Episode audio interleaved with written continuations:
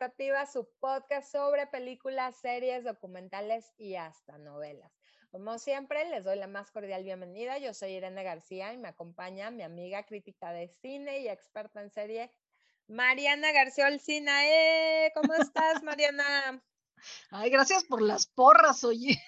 oye, me estoy, Dando, me estoy dando cuenta que ahora hemos visto muchas de HBO Espero que sí tengan HBO, que está muy barato ahora que, que, lo, que lo, lo, pueden contratar. Cuesta 69 pesos mensuales, la verdad que está barato y se los recomendamos porque tienen, a lo mejor no tienen toda la variedad de Netflix, pero tienen muy buenas series. Y si no las, y si no han visto ninguna de HBO, la verdad es que sí pueden echar, o sea, pueden tenerlo varios meses y lo pueden aprovechar mucho. Así es, la verdad es que tienen una gran, gran cantidad de series documentales muy, muy buenos, originales, de gran calidad. Y bueno, no puedo dejar de recomendar Just Like That, que es la continuación de Sex and the City. Entonces, si no vieron Sex and the City, como le pasó a Mariana, pobrecilla, se perdió una década de moda. No tuvo adolescencia. no tuvo adolescencia. Aprovechen para verla y ahora pues regresaron con, más historias que contar estas amigas en Nueva York. Pero bueno, la serie por la que nos encontramos hoy aquí es una miniserie que se llama The White Lotus, que híjole, Olsi, no sé si me gustó, no me gustó, pero se me hizo interesante y no pude dejar de verla. ¿A ti qué te pareció The White Lotus? Cuéntanos más bien de qué trata y danos tu, opinión. Pues mira, The White Lotus es una, una miniserie de HBO que tiene seis capítulos y está, es creada, escrita y dirigida por Mark White. Es una comedia dramática y es una sátira de los millonarios y sus caprichos, la verdad, ¿no?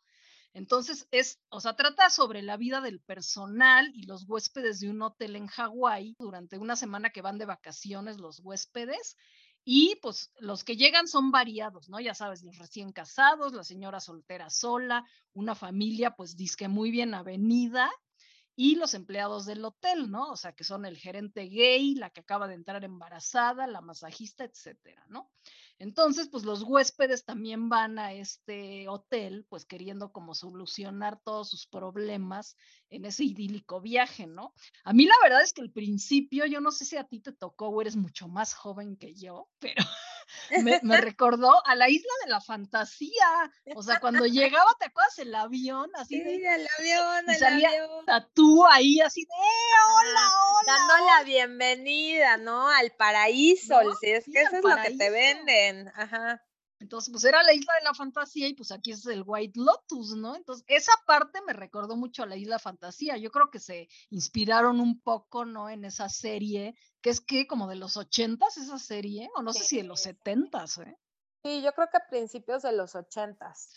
algo así. Este, que, híjole, fue un, un, trancazo, ¿no? Y todavía es icónico, el avión, el avión, y cómo no te vas a acordar de Tatú, que también les recomiendo, hay una película basada en la vida de Tatú, que, que híjole, qué fuerte está. Les voy a conseguir el nombre, se las pongo, porque vale la pena como ver la otra cara de la moneda, ¿no? Nos quedamos con esta idea de de este enanito que era bastante carismático, pero en la vida real, ¿y sabes quién sale? Este cuate de Game of Thrones, el ah, enlace de, de Tatú. Es muy, muy, muy eh, cañón. Ahorita le, lo busco porque sí vale la pena, pero sí tiene esta pinta, ¿no? De la isla que vas para para resolver tus problemas, híjole, sí que desmadre se hace en The White Lot. Pero bueno, una de las cosas que, que, que, puedes ver ahí en la serie, ¿no? Que es como la parte de la crítica social puede ser, ¿no? Que es lo miserables que pueden ser los ricos, ¿no?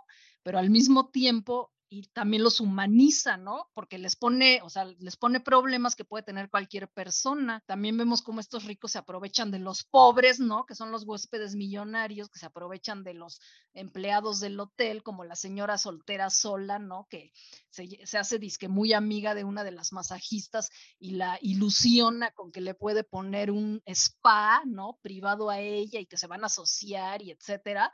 Pero pues es, pues lo o sea, tan sola que se siente esta señora, pues dice, bueno, a ver, mientras con esta pobre masajista, pues me, me encuentro un poco acompañada, pero pues ya sabes, ¿no? Aparece el hombre que le tira un, pan un día y esta pues corre al hombre y deja la otra, ¿no? Entonces, pues, eh, o sea, caprichos así, caprichos de los millonarios. Tiene un supercast, la verdad es que a mí estas mujeres, eh, Jennifer Coolidge, que la hemos visto más en comedias, pero ya está como en un tono dramático, lo vimos también en Hermosa Venganza.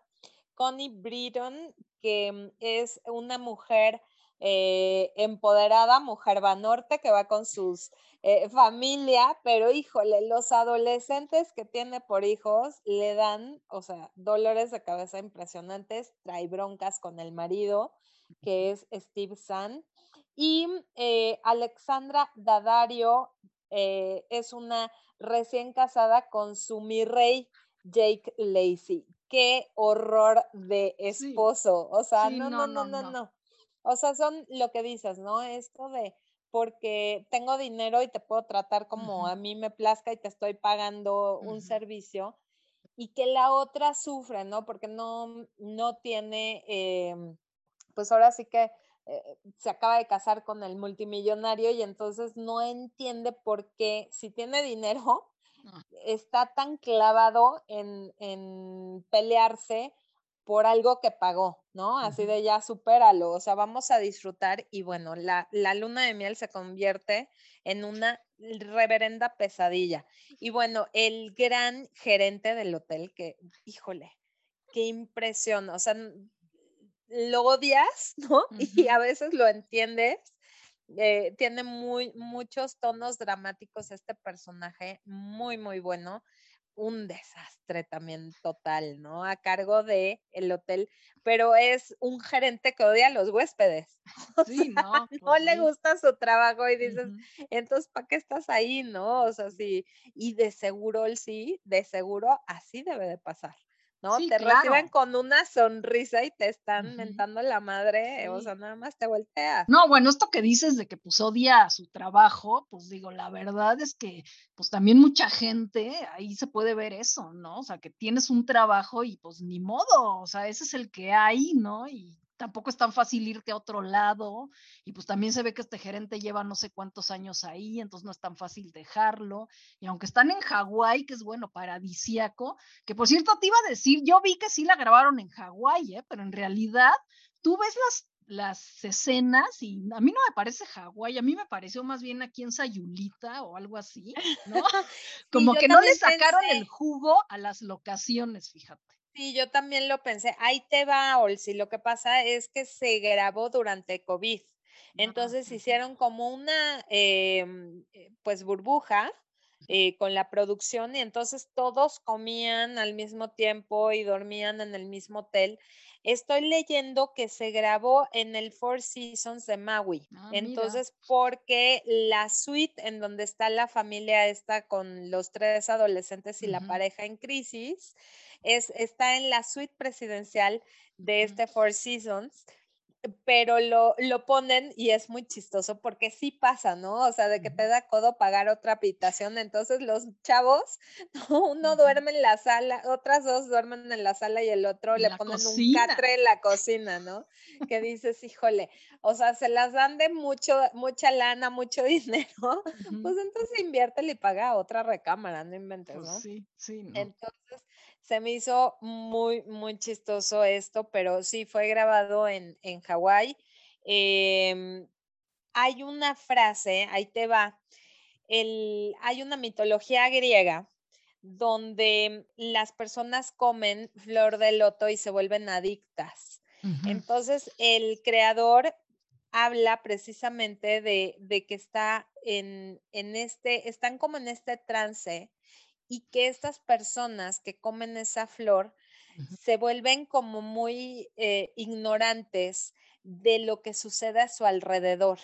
Y entonces es mucho esta parte como de, me vale lo que estés sufriendo tú, ¿no? Mientras yo esté bien y tenga acceso a los lujos y a todo lo mejor.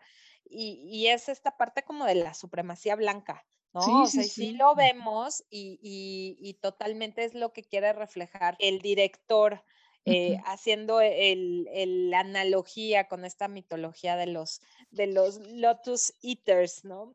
Sí, sí, o sea, es que habla mucho del resentimiento al hombre blanco, o sea, porque pues si te fijas, todos los pobres son por ejemplo, la, amiga que invitaron, la amiga que invitó a la familia rica, pues es, no sé si es latina o es negra o algo así, ¿no? A la masajista, pues también es negra.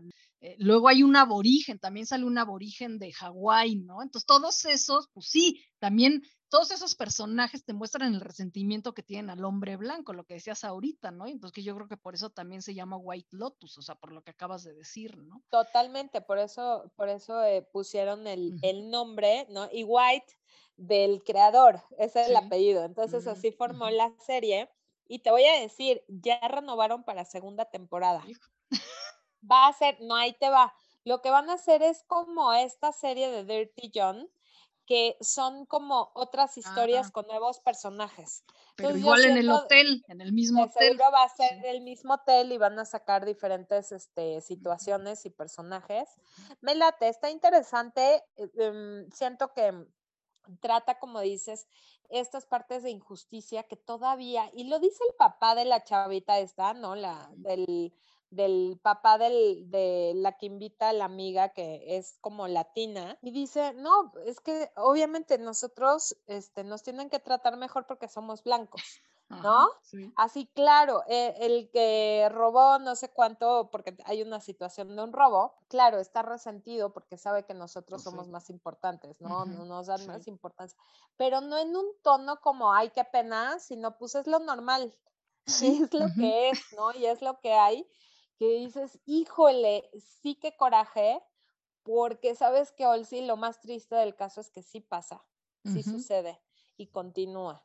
Entonces siento que es una crítica, yo más bien lo veo como una crítica a esto. Me encantó la parte de este hijo que se revela, que llega como muy adicto a las pantallas y que encuentra en este mundo paradisíaco, yo creo que es el único sí, ajá. que tiene un final feliz, ¿no? O sea, que encuentra como un grupo que lo acepta, que le da un propósito. Ese yo creo que es una de, las cosas, que la gente va sin un propósito claro y, a este chavito se le da ese, con sus nuevos amigos y demás, me encantó esa parte de que sí, papá, pues tú quieres algo muy bueno para mí, pero yo quiero esta cosa, ¿no? Y es esta parte de, de revelarte a lo establecido. Siento que es el chavito es como este, esta, mm, eh, pues el mensaje, ¿no? De, sacar de la serie, de ir en contra de lo que manda la sociedad o del status quo, ir por eh, algo diferente y algo que te dé propósito, ¿no? Dejar toda esta banalidad y superficialidad, ¿no? Que viven, pues los papás, lo vimos en cada uno de los personajes, pues nada más tienen dinero, él sí. O sea, y a mí la verdad la serie como que sí me aburrió en sus momentos, o sea, no se me hizo tan chistosa, o sea, no me encantó, o sea, está bien, pero tampoco así como no se me hizo wow. No, no, no. O sea, ah, tiene sus momentos y ya. y ya. sí, la verdad es que pudieron haberla eh, exprimido o darle un poquito más de tonos dramáticos, ¿no? Está como muy flat en algunas ocasiones.